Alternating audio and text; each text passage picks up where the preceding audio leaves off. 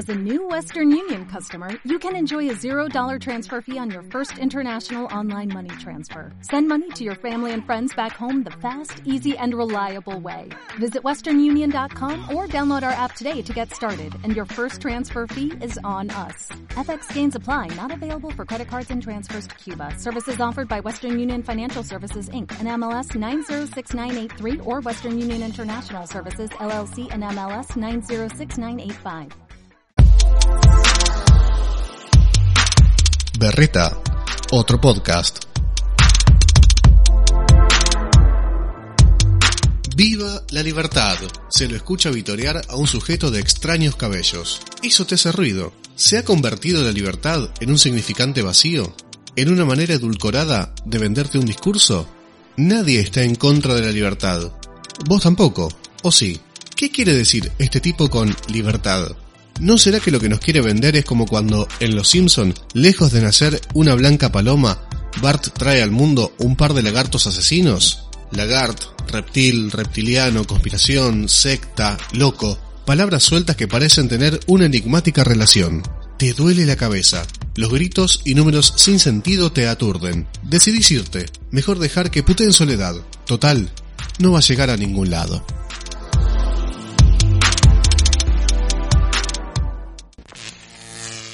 Berreta. Un podcast que trata de ofender a la mayor cantidad de gente posible. Con Pablo de Gastaldi y Cristian Libonati.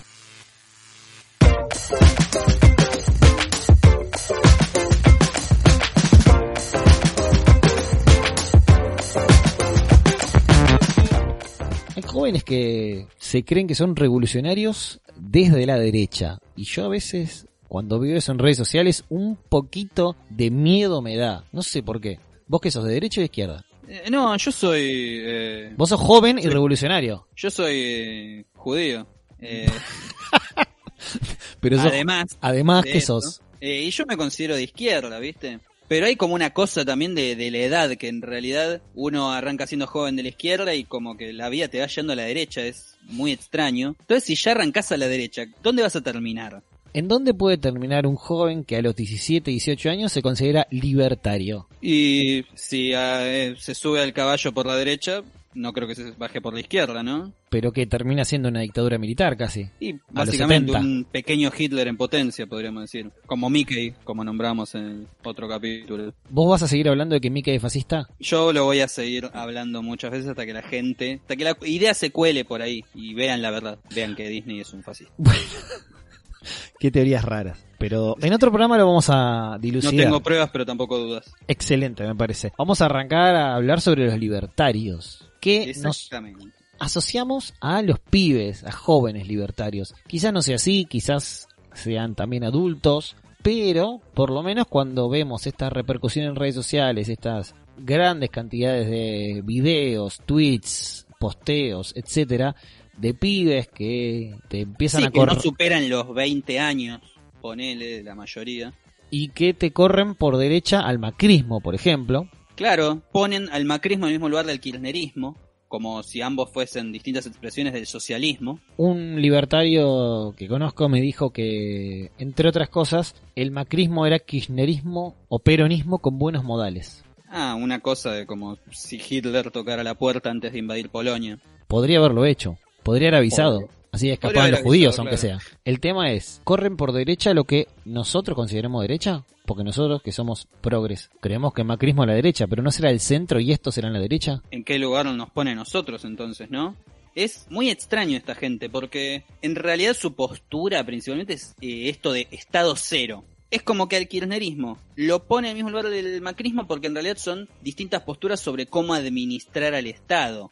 O al menos eso es lo que intuyo por lo que vengo escuchando de esa gente. Y ellos dicen no, Estado cero. Estado desaparecido, nada, nada de presencia del Estado. Saquémoslo. Directamente. Directamente, lo cortamos de cuajo. Y el mercado sería quien regule todo. Exactamente, sí, sí, sí. Pero no son liberales, son libertarios. Claro, son raros, son muchachos muy raros. Tampoco neoliberales, Tampoco, ¿no? Odian el concepto de neoliberalismo, hasta donde tengo entendido. hasta donde tenemos entendido. El tema es que aunque lo odien, nosotros lo asociamos a eso. Quizás no sea. Quizás. ¿Sabes que te traje ¿Qué? Eh, vos lo descargaste, no te lo traje, obvio. Eh, eso es preproducción. Absoluta, tenemos mucha preproducción y postproducción. Muchísima, se nota a morir. Te traje un audio Sí. para que, que es más o menos como un video de bandera que todo el tiempo están sacando de la galera estos muchachos y dicen, mira, acá tenés, acá tenés la posta sobre lo que pienso yo, que supuestamente marca la verdad sobre el capitalismo y las falsedades del socialismo. ¿Podrías reproducirlo? Sí, vamos a darle play y vamos a sobre él hablar. Sí, ¿por qué no? ¿Por qué no? Me gusta esto de comentar los videos de YouTube. Preproducción al palo. Me encanta, me encanta. Vamos a, a probar a ver qué es esto. Estaba cargando gasolina a mi Mercedes cuando un Ah, hombre se me acercó y me dijo, Gasolina. ¿sabes a cuántas personas se les podría dar de comer con el dinero que costó tu auto? Yo le respondí, no sé a cuántas, pero seguro alimentó a muchas familias en Stuttgart, Alemania, donde lo fabricaron. Y también alimentó en Japón a los que trabajaron para hacer las llantas, y en Guanajuato, Ah, México, lados, a muchos trabajadores que hicieron los componentes internos. En Chile, a las personas de la mina del cobre por los cables eléctricos, y alimentó a las personas que hicieron los camiones que transportaron el cobre, y a los choferes de estos camiones. Seguramente alimentó a los ganaderos que vendieron el cuero de los asientos, a los trabajadores de la agencia de esta ciudad, al vendedor que me atendió muy amablemente, y hasta las personas encargadas de la limpieza de la sala de ventas. Y con los impuestos que pago por tenerlo y usarlo, el gobierno paga sueldos de policías, maestros y otros servidores públicos. Gracias El por tu hombre servicio. se quedó mudo, dio media vuelta y se fue. Esta es la gran diferencia entre el capitalismo y el socialismo. Cuando Contame, usted compra algo, usted pone dinero en el bolsillo de muchas personas Sí. y les da la dignidad por haber producido algo a lo que usted le da valor. Este dinero hace andar la economía. Cuando usted da dinero a alguien a cambio de nada, usted le roba la dignidad y la autoestima. Y No, este mentira, dinero dame gratis plata. No produce ningún valor. Es más, destruye su capacidad de logro. El capitalismo es dar libremente el dinero que usted gana con esfuerzo a cambio de algo que tiene valor para usted. El socialismo es cuando toman su dinero para dárselo gratis a alguien que la mayoría de las veces no hizo nada para merecerlo. Así Que no, o más claro. ¿Qué es esto, para sacar el socialismo de nuestra forma de pensar. ¿Qué es esto, Pablito? Bueno, esto sería como la representación ideológica de esta gente. Me da gracia porque siempre hay como un- una cosa ahí de que el, el socialismo va en contra de la idea de consumir. Eh, Es como muy común, ah, si sos de izquierda no puedes usar un iPhone. un iPhone. Ah, cuando critican porque en, en Twitter, por ejemplo, aparece abajo desde dónde lo enviaste. Claro. Y aparece Y- Twitter for, for iPhone. Entonces dicen, Dice, ¿cómo vas a escribir desde un iPhone un tweet en contra del capitalismo? Claro, esta cosa de bardear por hippie conos, de, ¿viste? Eh, correrte por ese lado, cuando en realidad no, no hay una regla del socialismo ni del comunismo en contra de los bienes de consumo. Al revés, es consumí, viví tu vida, pero no que sea a costa de la explotación ajena, como acá que explotó japoneses, eh, alemanes, eh, chilenos. Chilenos. ¿Cuánta gente se murió para hacer ese auto? ¿Cuántas minas de cobre destruyeron en Chile? ¿Cuánto caucho hicieron en Japón para esas gomas? Claro, pobres vacas, Igual hablemos, pobres árboles. Hay trabajadores y trabajadores en eso que hablaron, porque el de Stuttgart es un trabajador calificado, pero el minero de cobre es uno que se hizo famoso cuando se quedó en un túnel durante un mes. Claro, y que le den pagar 30 pesos chilenos por hora de trabajo, Porque lo es chileno, no importa. porque es una moneda súper devaluada.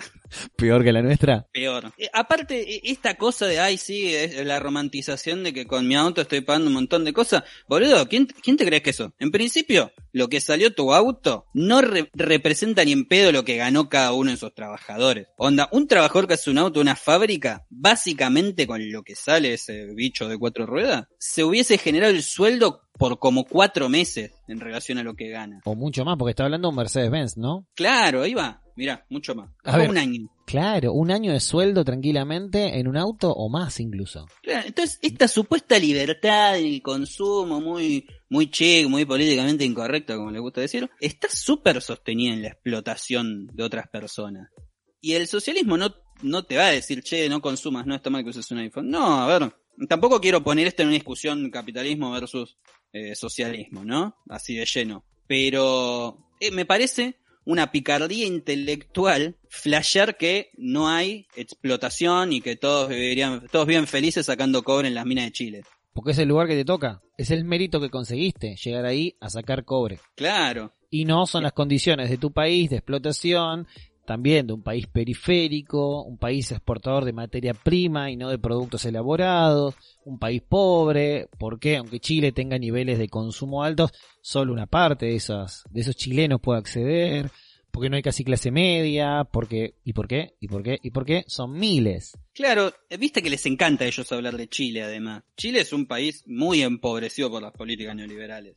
Que explotó el año pasado. Exactamente. Y creo que a partir de la explosión que se dio el año pasado empieza a caer un poco esa, ese discurso súper, sí, viva el neoliberalismo chileno, tiene que ser el modelo. Empieza a caer, porque ven que no se sostiene, la, la sociedad dice basta en un punto, porque el nivel de explotación es tanto. O sea, los, que- li- los libertarios, basándonos un poquito en lo que sería Adam Smith, básico, podríamos hablar de que esa mano invisible del mercado de la que habla Smith va finalmente a generar riqueza de las naciones, de los países. Tal cual. Ve una teoría del derrame, pero también bardean la teoría del derrame porque dicen que la inventamos nosotros para hacerle mala fama a ellos. Son, son muy personajes, a mi gusto. ¿A vos te parece que vayamos a hablar un poquito de esta cuestión con alguien un poco más teórico?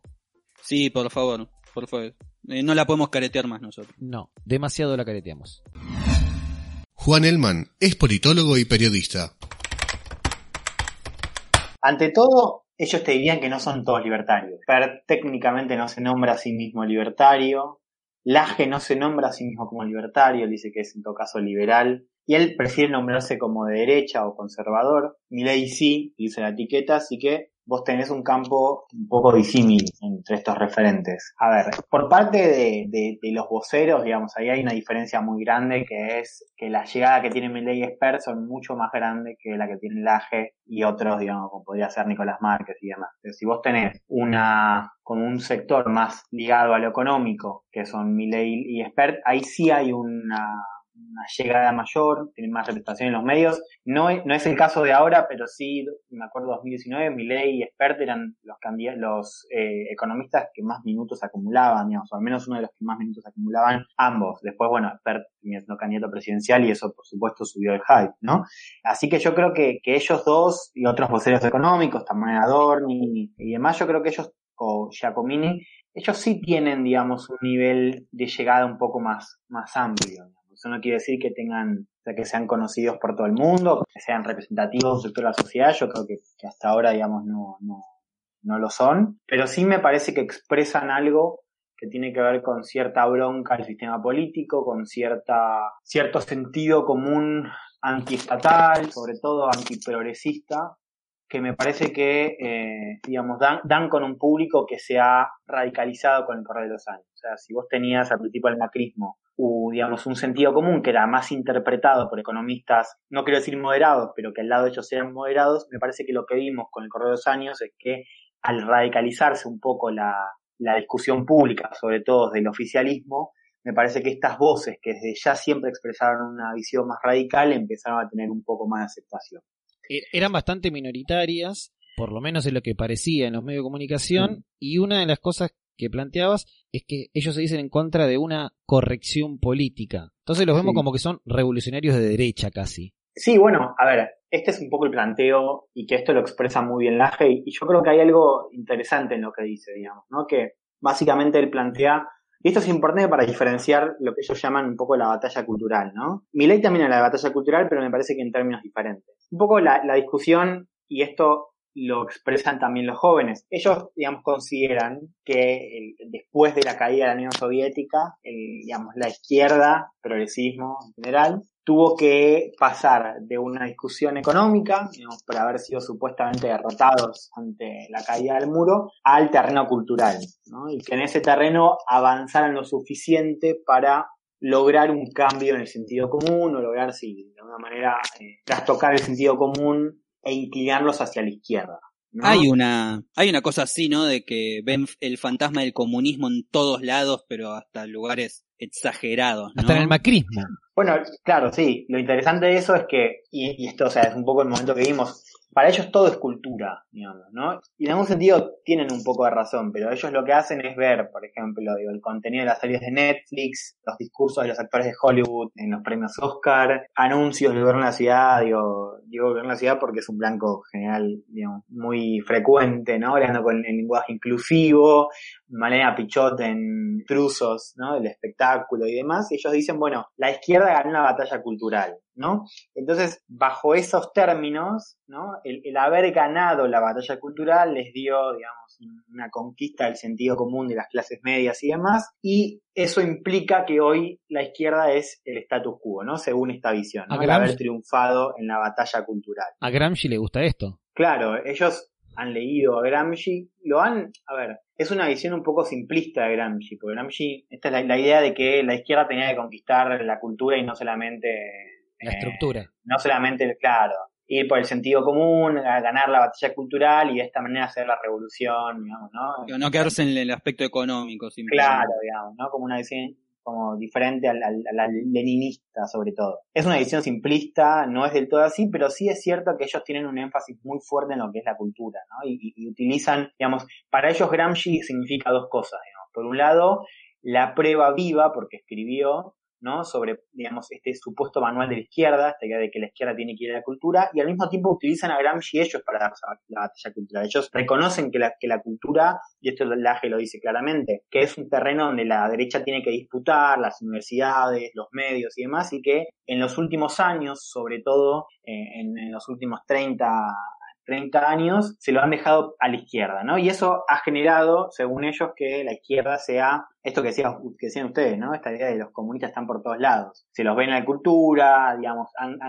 se han convertido en el status quo. Y esto es importante para, para el componente juvenil de eso, ¿no? Porque lo que ellos dicen es que esa sedimentación, digamos, en ese status quo y demás, lo que genera es que las nuevas generaciones sean cada vez más progresistas. ¿No? Porque ya lo tienen incorporado, porque crecieron en, un, en una época donde en la televisión ya empezaba a haber contenidos progresistas, donde en la escuela las maestras les hablan con lenguaje inclusivo y demás, y entonces, bajo este criterio, ser de derecha implicaría ir contra el sentido común, ir contra el status quo, y de que la rebeldía o se canaliza mejor desde la derecha, ¿no? ¿Y a qué joven?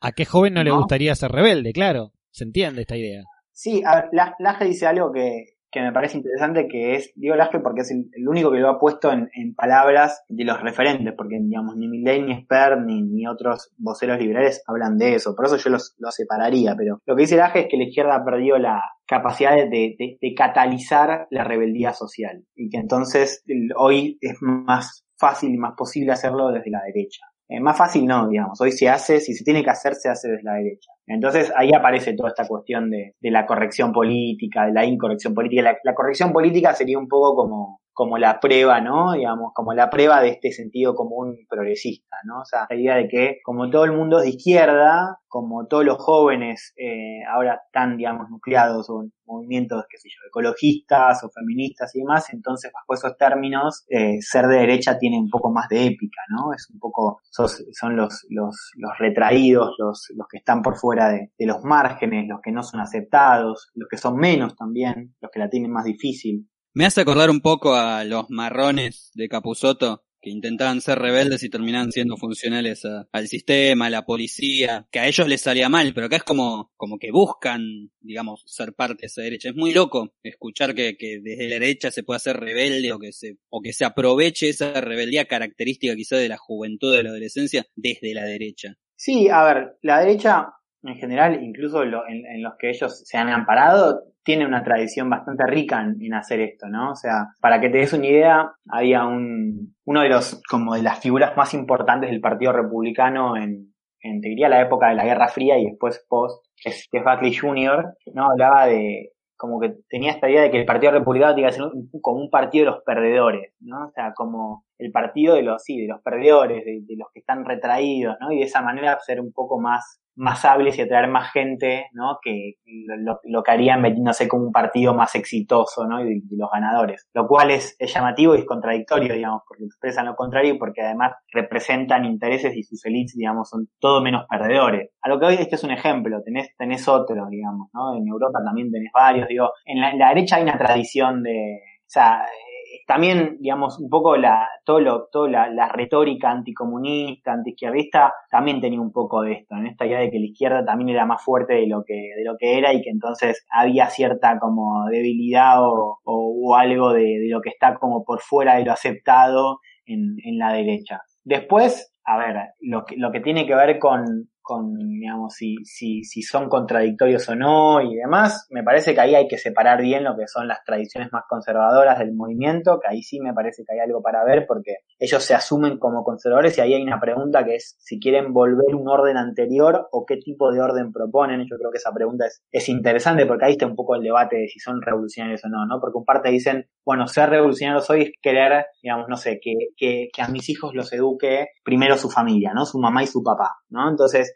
para ellos es revolucionaria esa idea, es volver a un orden anterior, digamos. ser conservador es un poco ser revolucionario, digo. Y para, para otros no, para otros simplemente se trata de, no de restaurar algo, sino de simplemente ir contra los que están ahora. ¿Se entiende un poco? Digo, bajo esos términos me parece que la idea de la contradicción es, como, es para discutir. ¿Y a, dónde quieren volver? Decís. ¿Qué? ¿Y a, qué, a qué momento, a, qué sistema económico, a qué sistema político le gustaría volver a ellos? No sé si hay como una, a ver, acá depende de vuelta, depende mucho a quién escuchás. Vos escuchás a Spert y a Milei y ellos tienen un argumento económico que traza muy seguido que es Argentina supo ser un país rico cuando se dedicaba la, la, la, en 1880 a 1910, ¿no? la década ¿Qué es eso? ¿Deca infame o es.? No, no, eh, el roquismo. roca, roca, sí, sí, la revolución conservadora. De, la creación del Estado argentino y, y, la finalmente ese Estado exportador, agroexportador como base de la economía. Claro, sí, a eso, ¿no? Argentina como granero del mundo. Eh, por supuesto no se puede volver a eso, pero lo que veo es que cuando ellos hablan de sus ideas económicas dicen, bueno, esto de que es imposible hacerlo en Argentina es mentira porque lo pudimos hacer. Experta habla mucho de eso, Experta reivindica mucho como ciertos momentos del Estado que, que bueno, te dan bajo condiciones además súper elitistas, excluyentes, ni hablar, pero además un momento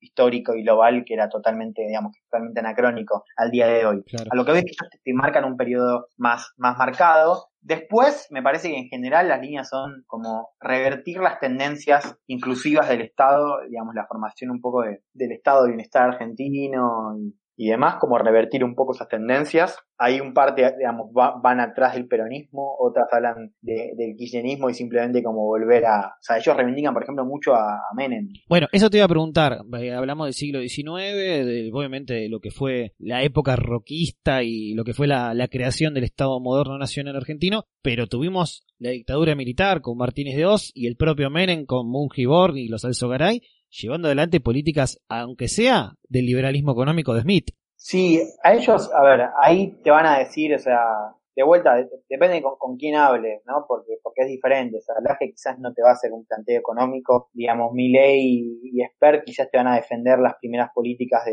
Caballo y después incluso pueden culpar, digamos, al sistema como político más. Milley, yo mucho no lo escuché hablar de, de Menem pero creo que la discusión en realidad es, es otra, digamos, y, me parece que acaba el punto central que, quiero hacer, digamos. No invalida lo que dije antes, pero me parece que debería haber empezado por acá. Esto no es, o sea, ellos están, sí les encanta leer a Smith, les encanta, bueno, tampoco lean mucho, no lo leen mucho a Smith, digamos, sobre todo los jóvenes, si ustedes saben de los jóvenes, los jóvenes no han leído mucho a Smith, les gusta mucho más Hayek, hay un libro de, de Hazlitt, que es un economista de la austríaca, que la verdad que, digamos, tiene muy poca llegada en general, digamos, es un personaje muy marginal de la historia económica y sin embargo, como acá los edita, digamos, una, editorial que se llama Unión Editorial, ellos se han fanatizado mucho, ¿no? Con, con Hazlitt y, y su libro de 10 lecciones sobre economía. Y Después, les gusta, les gusta Mises. Ahí va. Eh, y, otros otros economistas, eh, bueno, hablan de Menger, tampoco lo han leído mucho, pero, pero sí hablan de Menger. A lo que voy es que no es tanto una cuestión de las tradiciones liberales, libertarias y demás, por más de que haya algo de la escuela austríaca que, que me parece que tiene épica, después si queremos, si querés podemos ir a eso, pero el punto es que ellos son antiprogresistas, digamos, antes que libertarios. Por eso hay un problema a la hora de etiquetarlos, por eso uno no, no entiende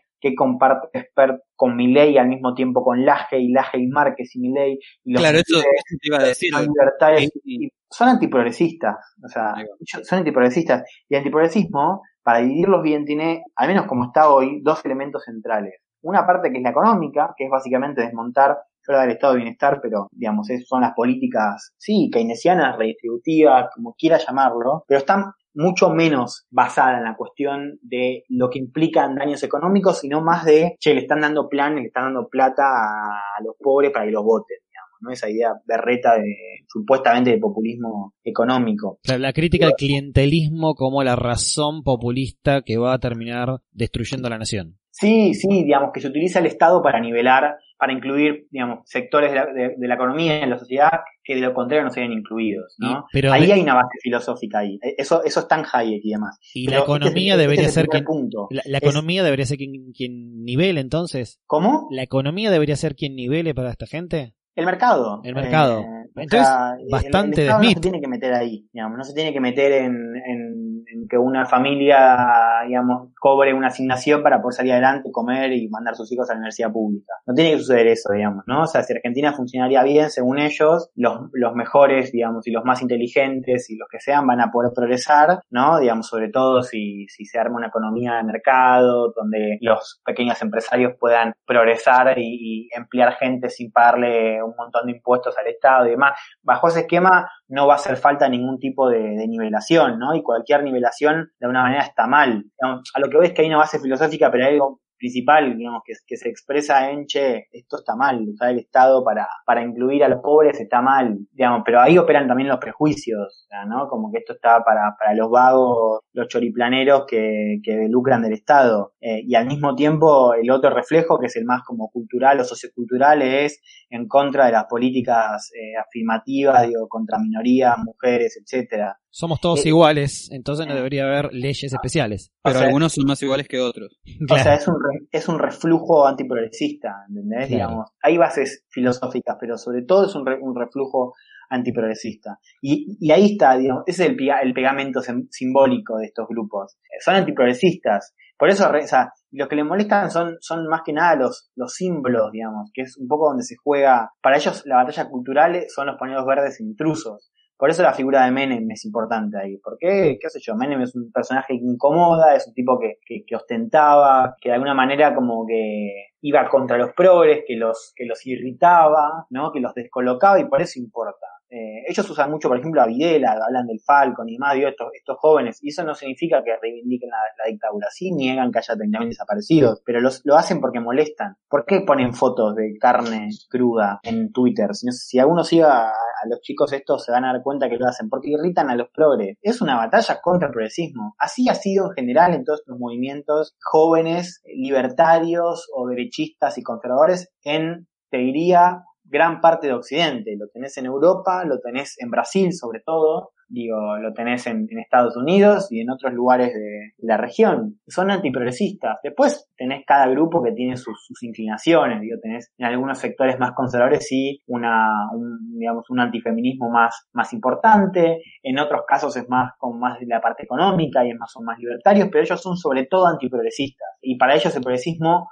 hoy es dos cosas las políticas keynesianas y la lucha contra la desigualdad y el Estado y Alberto y la socialdemocracia y el feminismo y el ecologismo y demás. Pero es todo parte de lo mismo y al ser lo mismo, al, al enemigo, digamos, único y demás, hay inutilidad detrás de eso, que es que también el campo que está en contra de ellos, se llame Spert, Milley o Laje, tienen también una causa en común, ¿no? Que es ir contra ellos. Después tienen un montón de diferencias teóricas. Claro, es, es posible que sea por eso que les cuesta tanto construir también una coalición que en lo pragmático puedan hacer de frente a eso, me da la sensación, ¿no? Cuando vos, tu única idea que te une a tus colegas, digamos, o, o correligionarios, es el odio hacia algo, hacia alguien, es como muy difícil sostener una alianza en ese sentido. Sí, hay dos cosas. O sea, programáticamente son muy pobres y hasta ahora no han tejido algún tipo de proyecto o visión y, y sobre todo, más que visión, no se han anclado en grupos de poder, digamos. Y eso tiene que ver con, con otra cuestión, que es que políticamente representan poco y nada. digamos. Representan poco y nada por varias cosas. Entre otras cosas porque los que, los que representan esos espacios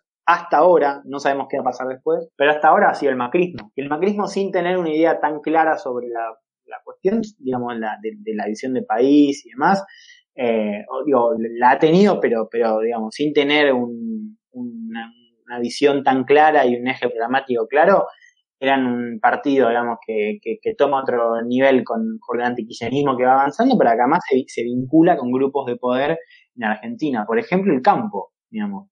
Vos no podés entender el macrismo sin entender la crisis del campo. Eh, a lo que voy es que, que hay, digamos, una ruta que está anclada no solamente en la oposición al kirchnerismo, sino también en la vinculación con grupos de poder. Acá no tenés eso, no tenés figuras políticas de peso, no tenés alianzas con grupos de poder eh, importantes como podría ser el campo, ¿no? Eh, es muy, muy, muy chico, muy incipiente. Sabes que a, mí al menos lo que me llama la atención es esta cuestión de que en las redes mm. son tan ruidosos estos tipos, estos aspectos ideológicos, este grupo ideológico, que hacen parecer que son un montón cuando, digamos, después terminan sacando en las elecciones, por ejemplo, un porcentaje muy bajo. Claro, a ver, yo creo que si vos pensás en grupos etarios de 18 a 24, que son un poco en los que se enmarcan estos, estos jóvenes, si vos ves los perfiles en general a nivel nacional, y esto creo que lo muestran las principales, digamos, eh, encuestas o sondeos de, opinión pública, la gran mayoría son progresistas, o sea, están a favor de cosas como el aborto, tienen un mensaje más en contra eh, del cambio climático, tienen una, una, están, digamos, son más progresistas que los anteriores. ¿Qué quiero decir con esto? Que digamos, los jóvenes no son cada vez más derecha, todo lo contrario. La, el punto, y me parece que responde un poco al tema del ruido, es que esa distancia entre los jóvenes progresistas y los de derecha es cada vez más acentuada. Ese, es el tema. Entonces vos tenés una porción, quizás pensarlo como si fuese un aula, vos entras a un aula, ¿no? Entras a un aula de un, no sé, de, una, de un CBC, ponele, o de un, de primaria de la Universidad de La Matanza, ya que estamos, ¿no? Y vos te encontrás con que la mayoría en general tiene, o sea, está favor del aborto, o, digamos, le ha calado algo el discurso progresista, que, discuten y que de repente tienen, sí, una, eso, una postura más, más progresista que los más grandes y demás, pero después tenés cinco o seis en el curso que están en contra de eso, que se cruzan siempre en una discusión en clase, que al mismo tiempo, mientras sus compañeros salen, están en, grupos de WhatsApp diciendo, uh, esta comunista de mierda no la banco más, ¿no? Esta sucia eh, feminazi eh, no la aguanto más, después lo ponen en Twitter y lo ponen en Instagram, y hostigan y el ¿no? Digo, son pocos, son cinco o seis, pero lo que estamos viendo es que se radicalizan cada vez más. Son ruidosos. Son ruidosos, pero además el clima y esto es un clima, digamos, te diría, global, está llevando a que la discusión se polarice y se radicalice cada vez más. Entonces vos tenés un fenómeno que es, que si bien es un grupo minoritario, es un grupo cada vez más ruidoso que se quiere hacer oír cada vez más, ¿no? Y, es en esa radicalidad donde también refuerzan un poco su propia identidad, ¿no? Es en hacer ruido donde se, donde se encuentran. Es en hacer ruido y estar contra la gran mayoría donde radica su épica. Entonces funciona de dos maneras, digamos. Siguen siendo minoritarios, pero al mismo tiempo son cada vez más ruidosos y se hace cada vez más difícil silenciarlos o, ignorarlos. me parece que eso también juega un poco a favor de ellos, por más de que digas que la tendencia general va contra, contra ellos, digamos, que quiere decir básicamente que los más jóvenes suelen ser más progresistas. Bueno, te agradecemos mucho, en serio, por tratar de, darnos esta idea, porque quizás pensamos mucho que son unos loquitos que aparecen en redes sociales y en realidad son estos jóvenes que quieren desde la derecha generar una rebeldía que quizás desde los sectores progresistas, en lo que creo con Pablito no, nos identificamos, los vemos como que, son parte del status quo. Entonces, tratar de entenderlos también, ¿no? Un poco, porque creemos que son solo unos loquitos de, Twitter y de YouTube y no lo son. No, no, no, y además, hay algo que también sucede mucho, eh, es que una de las cosas que dicen tienen razón. O sea, razón en el sentido de que, bueno, no, no, no quiero abrir una otra otra pregunta, pero hay algo de, de del clima que, que, no está ayudando, digamos. Hay algo de la discusión, digamos, que, que me parece que no está ayudando y que, no, o sea, no sé si diría que tienen razón, pero diría que los entiendo. O sea, Les da lugar a, hablar, digamos. Sí, sí, sí. Entiendo la necesidad de buscar una identidad en ese espacio. O sea, entiendo la necesidad de buscar identidad, de buscar un sentido de pertenencia eh, y, de, y de ciertamente también que les atraigan esos textos y, esas ideas. Me hizo súper interesante, a mí me, gustó mucho leerlo. O sea, digamos, hay, hay también racionalidad en ese espacio, por más de que no nos guste, por más de que, de que tenga una cuota importante de, odio y de xenofobia y demás, me parece que, hay algo ahí para considerar, digo. Claro. Eh, de hecho, el discurso de Sperl, vos lo decías hace un rato, quizás no pega también porque hay un exceso de racionalidad, ¿no? Es todo el tiempo hablando de economía, de números, de cuestiones súper económicas, que algunos encuentran un, un lugar de, de representación ahí, en ese exceso de racionalidad. Me da la sensación. Sí, por eso, yo, expert en general, les digo, o sea, para mí la, los, los gran, mi, mi ley es, es ahí el, el gran, digamos, mi ley es el gran, el gran referente, digamos, entonces, mi ley es el referente indiscutido. Expert no, eh, de hecho ahora, Expert quedó súper dibujado, o sea, ahora, eh, el otro que, que, le está yendo bien es, Miguel Bogiano. Bogiano, Manuel Adorni, son economistas que hoy tienen, te diría, más, más llegada. Eh, y después, eh, el otro sector, que es el del AGE, que también el AGE es, como súper venerado en su, en su discusión contra los progres, también Márquez. Eh, yo creo que, que ahí está, está un poco la cuestión, no tanto en Spert, o sea, funciona porque es un poco un síntoma de, de, cómo se puede traducir en una candidatura política, pero tiene, ah. tiene otras, otros componentes. O sea, mi ley no representó esta ira juvenil, te diría. Una parte apenas. Bueno, Juan, muchísimas gracias en serio por, por darnos este panorama y, bueno, tratar de hacernos entender un poquito más sin, sin la locura de las redes a los libertarios. Bueno, gracias a ustedes. Dale. Dale. Hasta luego. Hasta luego. Hasta luego. Este podcast no es comunista. Podrá ser mentiroso, puerco, idiota, comunista, pero nunca una película porno. Berreta.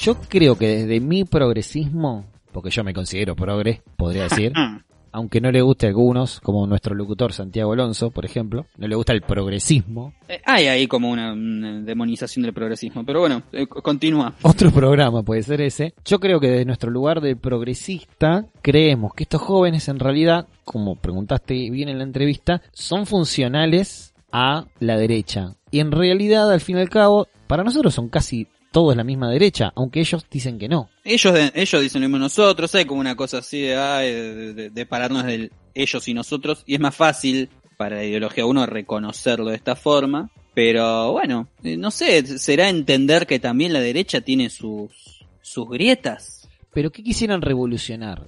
No, no sé, a mí no me quedó claro si quieren un estado anterior, si quieren un estado próximo, si quieren ir al futuro, si flashean naves voladoras o arco y flecha. Claro, no sé, no, no termino de entender porque, no sé, por ejemplo, el ex vicepresidente del Banco Central, Lucas Liach, que tiene una, no sé, la dieta palio, tiene una dieta palio, por ejemplo, porque es paleolítica.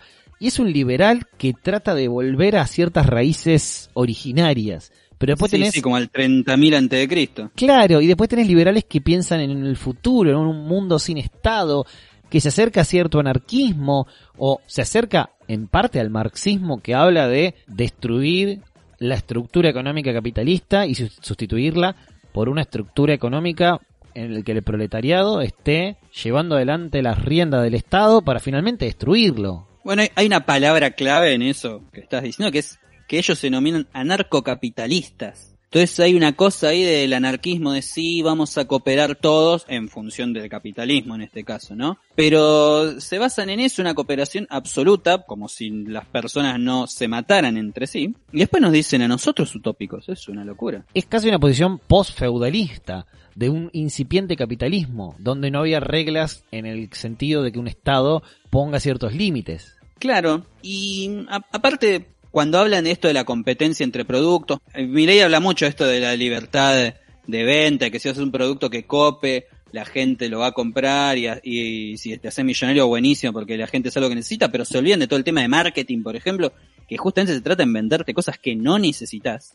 Claro. En lo absoluto, que no te sirven en lo absoluto, y metértelas hasta el ocote. Me gusta la palabra ocote bien tucumana, creo que es. Tal cual. O cordobesa, ocote. Cordobesa como laje. Claro, como laje, exactamente. ¿Cómo lo traemos a este muchacho? Yo creo que, a pesar de que a ellos les molesta el progresismo, más les molesta a los libertarios argentinos el peronismo. Claro, porque es para ellos la representación del progresismo. De clientelismo y de un montón de otras cuestiones que critican. Claro, igual es como que ven fantasma a todos lados. Si ven socialismo en Macri, claramente en el peronismo, en el kirchnerismo van a ver cosas muchísimo peores para ellos. Para ellos somos hasta estalinistas, o leninistas los kirchneristas. Eh, y que también ista no tiene nada que ver, señores libertarios que están escuchando este programa. El tema es pensar si esta gente puede llegar a ser más representativa en la sociedad o no. Y si estas ideas en realidad se tuvieron que edulcorar llamándose macrismo para poder alcanzar a la sociedad y la representación. Yo tengo la esperanza de que no, porque aparte en Argentina estamos muy acostumbrados a que exista el Estado. Incluso en, en el 2001, en el estallido, por decir algo, nunca se pensó que no haya un presidente. Siempre fue que se vayan todos, que se vayan todos, pero el toque, ah, sí, mantengamos la constitucionalidad y que venga un presidente. Bueno, que se vaya este, pero que venga otro. No, no existe esta cosa de, de acefalía y de ausencia estatal completa. Claro, esta idea de que solo con el mercado va a alcanzar, porque nos demostró el 2001 que el mercado fue el que nos llevó a una destrucción de la estructura social. Tal cual. Lo más cercano que hubo a eso fue Menem y fue un caos, fue un desastre. Y yo pienso en esta idea que tienen de la batalla cultural tan cercana a la izquierda en algunos momentos, gramsciana, y es como que digo, la estructura económica la quieren cambiar a través de la superestructura, pongámosle en términos gramscianos, en términos marxistas, pero uno cree desde cierto progresismo que en realidad esa estructura existe, la que ellos piden en donde el mercado avasalla a los estados y avasalla a la gente. Y que nos lo demuestra todos los días, en realidad. De hecho, toda esta pandemia global pone en tela de juicio la precarización laboral, lo pone sobre la mesa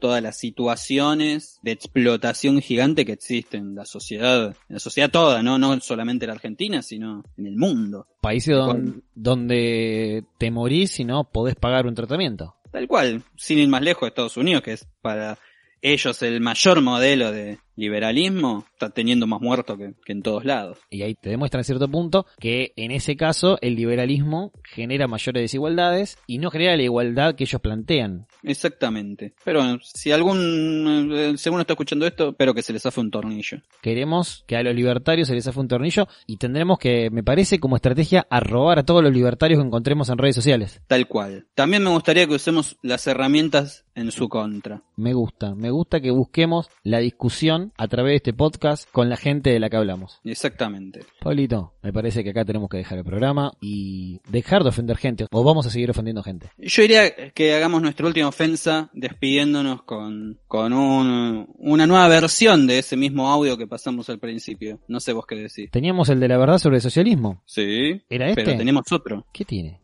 Ah, una sorpresa. Estaba cargando gasolina a mi Mercedes cuando un hombre se me acercó y me dijo, ¿sabes a cuántas personas se les podría dar de comer con el dinero que costó tu auto? Yo le respondí, Boca, yo te amo. Siempre te sigo a todos lados. ¿Qué es esto? El mejor mensaje que se le puede dar. ¿Por qué Boca? No puede ser River. Yo entiendo que sos de River, pero Mo- Boca tiene más mística. Pero vamos a ofender gente así también. Bueno, Siempre ofendiendo. una mamá, una menos. Pablito, muchas gracias. Gracias a vos, Livo. Las abuelas nos decían que en la mesa no había que hablar de fútbol, política y religión. El problema es que estábamos con el celular y nunca les dimos bola. Berreta, con Pablo de Gastaldi y Cristian Libonati.